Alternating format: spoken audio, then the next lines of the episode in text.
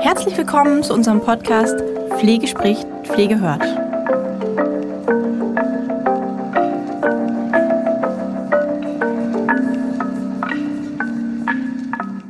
Hallo und herzlich willkommen zu unserer heutigen Podcast-Folge von Pflege spricht, Pflege hört. Heute geht es um die Anwendung des Expertenstandards äh, für das Entlassmanagement. Und im Blogartikel bin ich kurz darauf eingegangen, was da so die Zielsetzung ist. Ähm, was ist die Zielsetzung beim Expertenstandard Entlassungsmanagement? Natürlich, dass keine Versorgungslücken entstehen, also auch der Förderung der Pflegequalität. Und hier geht es darum, eben, dass ähm, ja, auch sogenannte Drehtüreffekte vermieden werden. Das kennen wir besonders aus einigen speziellen Bereichen der Pflege.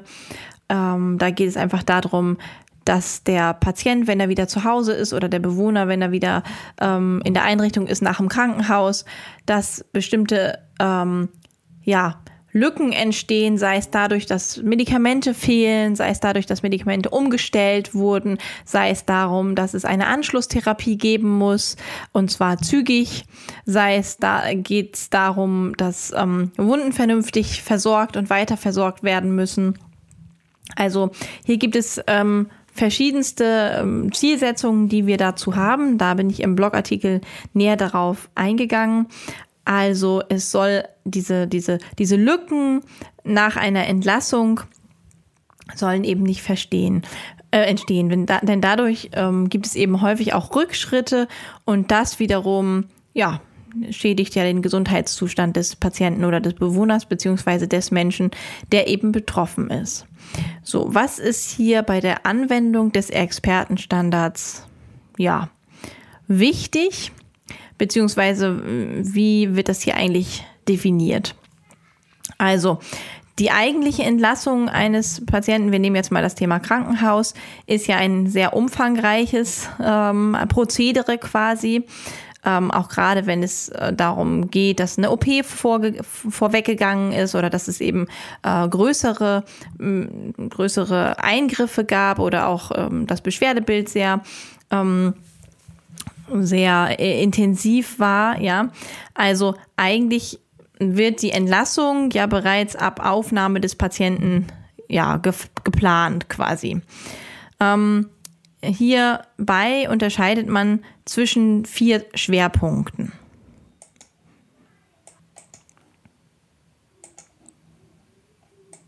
Erstmal geht es darum, dass der Patient, der aus dem Krankenhaus entlassen wird, auch dem Entlassmanagement zustimmen muss und dem allem, was damit verbunden ist.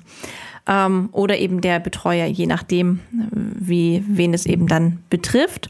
Dann folgt das sogenannte Assessment, also hier wird der Bedarf des Patienten analysiert und das Ziel davon ist natürlich, dass der Patient hinterher genau die Versorgung bekommt, entweder ambulant oder stationär, mit, mit ähm, medizinischen Materialien oder mit Therapien oder einer sonstigen Versorgung, die er eben auch tatsächlich braucht. Und mit Hilfe von diesem Assessment wird dann ein Entlassungsplan erstellt der dann eben genau das beinhaltet, was gebraucht wird. Das heißt, es sind patientenspezifische Informationen und jeder dieser Entlasspläne ist genau auf den Patienten, den es eben betrifft und seine Bedürfnisse ab ja, abgestimmt oder angepasst.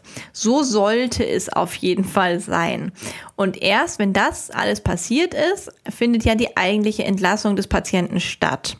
So, der bekommt seinen Entlassbrief, ähm, da drin sind Rufnummern für verschiedene Anliegen, ja, ähm, dann die, die Verantwortlichen der Weiterversorgung ähm, werden mit allen möglichen Dokumenten ähm, dann zur Verfügung gestellt also dass einfach auch klar ist, okay, wie, wie, ähm, ja, wie läuft die Weiterversorgung ab? Und je nach Art der Weiterversorgung ist eben der entsprechende Leistungserbringer dann dafür zuständig. Also ähm, nochmal kurz zur Wiederholung. Ähm, Entlassmanagement muss zugestimmt werden, dann das Assessment, dann der Entlassplan und dann die eigentliche Entlassung. Und in unserem Expertenstandard wird das alles auch relativ genau ähm, ja, aufgeführt, beziehungsweise das Prozedere ist ähm, festgelegt, weil die Standardaussage, die, die ja, oben drüber steht, ist eben, dass jeder Patient mit einem poststationären Pflege- und Unterstützungsbedarf ähm, enthält erhält ein individuelles Entlassmanagement zur Sicherung einer kontinuierlichen bedarfsgerechten Versorgung. Und die Begründung, jetzt kommt die Begründung, die eben auch natürlich ähm, das Ziel ist. Ich habe ja vorhin gesagt, es sollen keine Versorgungsbrüche entstehen.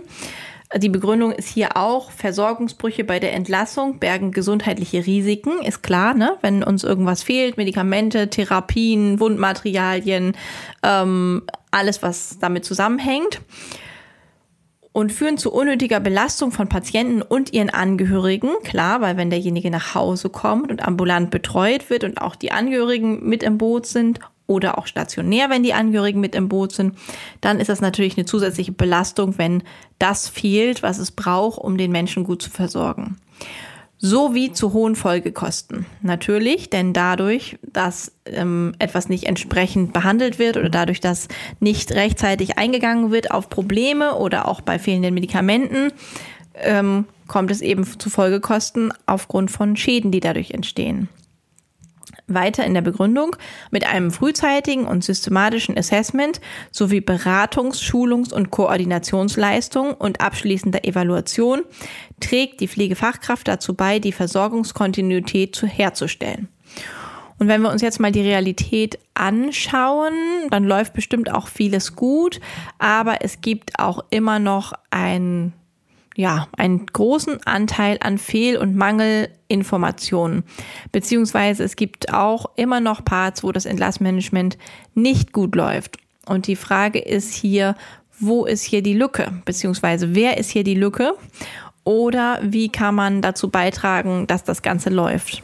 Wenn es schon alles gibt, es gibt dazu ein QM, es gibt den eingeführten Expertenstandard, es gibt zuständige Personen, es gibt den Sozialdienst, es gibt ähm, ja all diese Schritte, die wir uns eben angeguckt haben. Wo ist denn dann häufig das Problem? Das Problem ist häufig die Kommunikation mit dem Patienten und die Unwissenheit, die häufig dahinter steckt, wer ähm, meldet sich denn jetzt wann bei wem? Wessen Aufgabe sind bestimmte Tätigkeiten? Das heißt, hier hängen wir wieder an der Kommunikationsstruktur. Wer muss sich dann da um den Patienten kümmern? Wer klärt überhaupt den Patienten, wenn es jetzt ein Patient ist, der nicht mehr in der Lage ist, das alles zu verstehen, vernünftig darüber auf? Ähm, wer, wer jetzt mit wem in Kontakt gehen muss und ähm, wer jetzt wen anrufen muss und woher man bestimmte Dinge bekommt. Also hier ähm, ist häufig eine, eine Lücke die Kommunikation. Wir wollen uns mal nur die Ergebnisebenen angucken. Und zwar steht in der Ergebnisebene 1 eine aktuelle systematische Einschätzung des erwartbaren poststationären Unterstützung und Versorgungsbedarfs liegt vor. Auch hier hakt es manchmal. Eine aktuelle Einschätzung, wenn wir jetzt, wir sprechen mal über demente oder psychisch krank, erkrankte Personen. Eine aktuelle Einschätzung, ähm, ist im Krankenhaus manchmal schwierig. Weil der Mensch, der eben im Krankenhaus ist, ist nicht in seiner normalen Umgebung. Das heißt, er verhält sich auch nicht normal. Ähm, ich kann natürlich einschätzen, ähm, als, als Pflegefachkraft oder eben auch als Mediziner oder als Mensch, der da vor Ort ist, kann ich natürlich medizinisch einschätzen.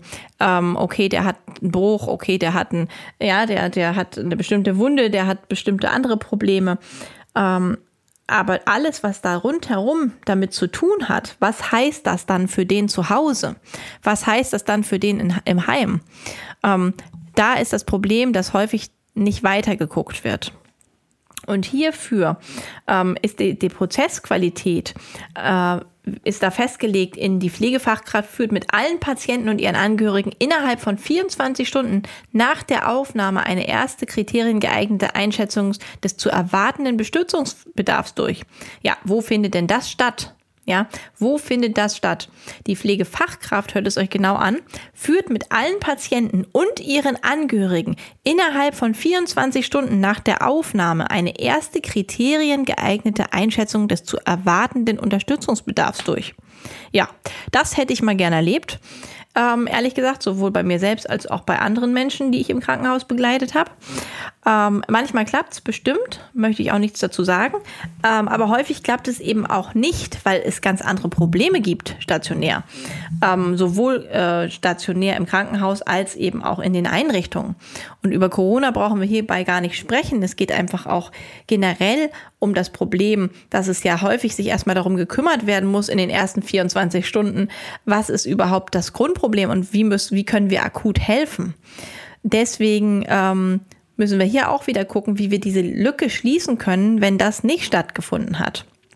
Gucken wir uns mal die Ebene 2 an. Ein, eine individuelle Entlassungsplanung liegt vor, aus der Handlungserfordernisse zur Sicherstellung einer bedarfsgerechten poststationären Versorgung hervorgehen. Ja, da sind wir wieder. Okay, das heißt also, diese Entlassungsplanung liegt vor, aus der die Menschen, die weiter behandeln, wissen sollen, okay, was braucht der Mensch? Was braucht der Mensch an Medikamenten? Was braucht der Mensch an Therapien? Was braucht der Mensch an Unterstützungsbedarf? Was braucht der Mensch vielleicht auch an Heil- oder Hilfsmitteln? Das soll daraus hervorgehen. Jetzt fragt man sich natürlich, wie weit der Überblick von den Leuten stationär äh, vor Ort dann gehen soll, wenn es um diese Dinge geht. Ähm, da manche Unterstützungsbedarfe auch nicht absehbar sind. Das heißt, hier geht es auch wieder darum, Prioritäten zu setzen, sich den Menschen nochmal anzuschauen und zwar ähm, nicht äh, sozusagen nur in Bezug auf die Diagnose, sondern einfach in Bezug auf das, auch was er sagt und auf das, was die Angehörigen sagen, was gebraucht wird wirklich. Wie ist die Situation zu Hause? Wie ist die Situation im Heim? Was, ähm, was geht, ja, wenn ich jemanden freitagsabends entlasse? Was braucht der noch wirklich effektiv an Medikamenten auch übers Wochenende? Was braucht der effektiv an Heilmitteln? Was braucht der effektiv, um ähm, ja, dass, dass eben keine Schäden entstehen.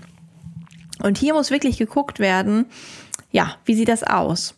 So, das heißt, es gibt so, ja, Audit-Fragebögen beziehungsweise es gibt Hilfsmittel, um zu gucken, ob, ob und was da möglich ist.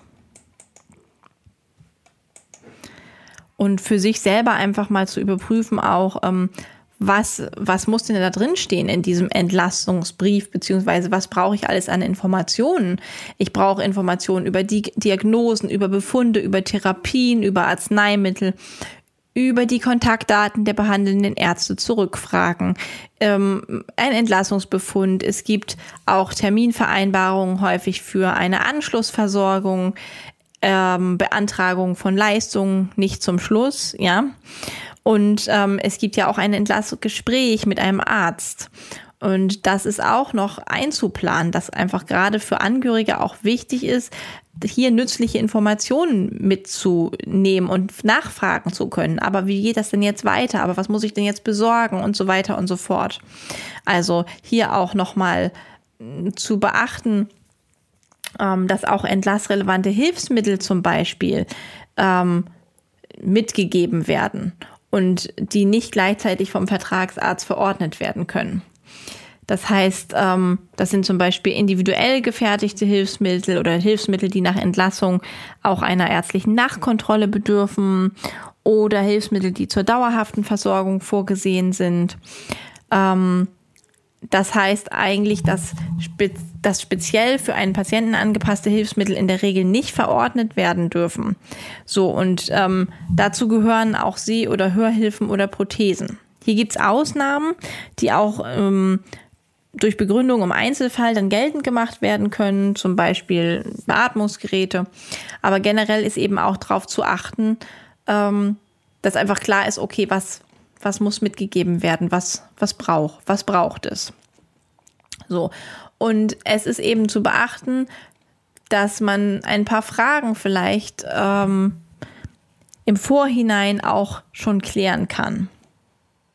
Und zwar auf beiden Seiten, ob eigentlich bekannt ist, sowohl im Krankenhaus auch als in den einzelnen Einrichtungen, wer kontaktierbar ist, wer Ansprechpartner ist. Es ist immer gut zu wissen, okay, wer ist da der, der, ähm, wer ist der Ansprechpartner fürs Entlassmanagement, wen, wen rufe ich an, wer, ist der, ähm, jetzt fällt mir das Wort, so ist es manchmal, wenn man einen Podcast äh, spricht, äh, die Sozialstation ähm, nicht. Therapie auch nicht. Ich glaube, ihr wisst, was ich meine. Äh, die, ja, sehr schön. So ist das manchmal. Ich lasse das Wort jetzt einfach weg. Wer ist Ansprechpartner? Auf beiden Seiten. Das heißt, wen rufe ich an im Heim? Wen rufe ich an im ambulanten Pflegedienst in Bezug darauf? Wen rufe ich an im Krankenhaus? Das heißt, dass die Ansprechpartner, dass diese, diese Lücke, die entsteht durch mangelnde Kommunikation und durch Nichtwissen, wer kontaktiert werden kann, ähm, dass die sozusagen nicht ähm, ja, entsteht. Und wenn man auf der Seite des Krankenhauses ist, eben heißt es eben auch, sich zu, zu fragen, beziehungsweise auf Ebene der Prozessqualität zu fragen, plant man mit den Angehörigen die Entlassung gemeinsam, plant man mit den Betroffenen die Entlassung gemeinsam, ähm, wie wird die Einschätzung im Verlauf des Aufenthalts in der Einrichtung ähm, bearbeitet, ähm, wird der Betroffene geschult nach der Entlassung zu seinen anstehenden Pflegemaßnahmen oder eben wird die Einrichtung geschult, in die der äh, Betroffene entlassen wird, wird der ambulante Pflegedienst geschult auf irgendeine Art und Weise ähm, in Bezug auf die anstehenden Maßnahmen? Gibt es irgendwas, was die noch wissen müssen? Das heißt, auf der einen Seite, das ist eben da in dem Moment quasi wie so eine Art Bringeschuld auf der anderen Seite eben auch so ein bisschen diese, ich nenne das jetzt wirklich einfach mal so Hohlschuld, zu sagen, okay, ähm, weiß ich, wer im Krankenhaus dafür zuständig ist, weiß ich, wen ich da anrufen kann, habe ich mir alles besorgt, konnte ich mir alles besorgen, was der, was der Mensch braucht, wenn der wieder draußen ist. Ähm, muss ich, muss ich noch irgendwas machen als Einrichtung, wenn der wieder da ist? Braucht der was? Muss ich was bestellen? Muss ich irgendwo anrufen? Weiß ich wo? Ja. Ähm, und als, als Krankenhaus wieder äh, bietet man der weiterbetreuenden Einrichtung oder dem Pflegedienst eben auch eine Pflegeübergabe an unter Einbeziehung des Betroffenen oder des Angehörigen. Wie sieht es aus mit Änderungen? Nimmt man Kontakt mit dem Betroffenen nochmal auf? Ähm, wird die Entlassungsplanung nochmal geprüft?